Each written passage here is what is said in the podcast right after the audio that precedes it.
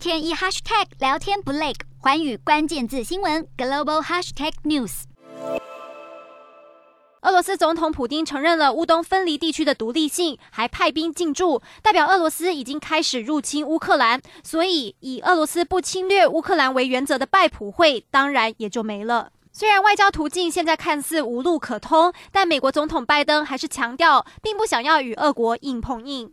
而原定进行外交会谈的美国国务卿布林肯和俄罗斯外长拉夫罗夫也谈不下去了。布林肯更直言，俄罗斯以行动表示全面拒绝外交。乌俄局势升温，联合国也担忧外交途径都没有用了，该怎么办？然而，成了西方众矢之的的俄罗斯，竟然有委内瑞拉总统的力挺，马杜罗还真是虽千万人，吾往矣。普丁反复无从捉摸的行径，不但让西方国家相当头痛，更让外界对乌俄局势雾里看花。只能说，现阶段普丁的一举一动都是全球最关注的焦点。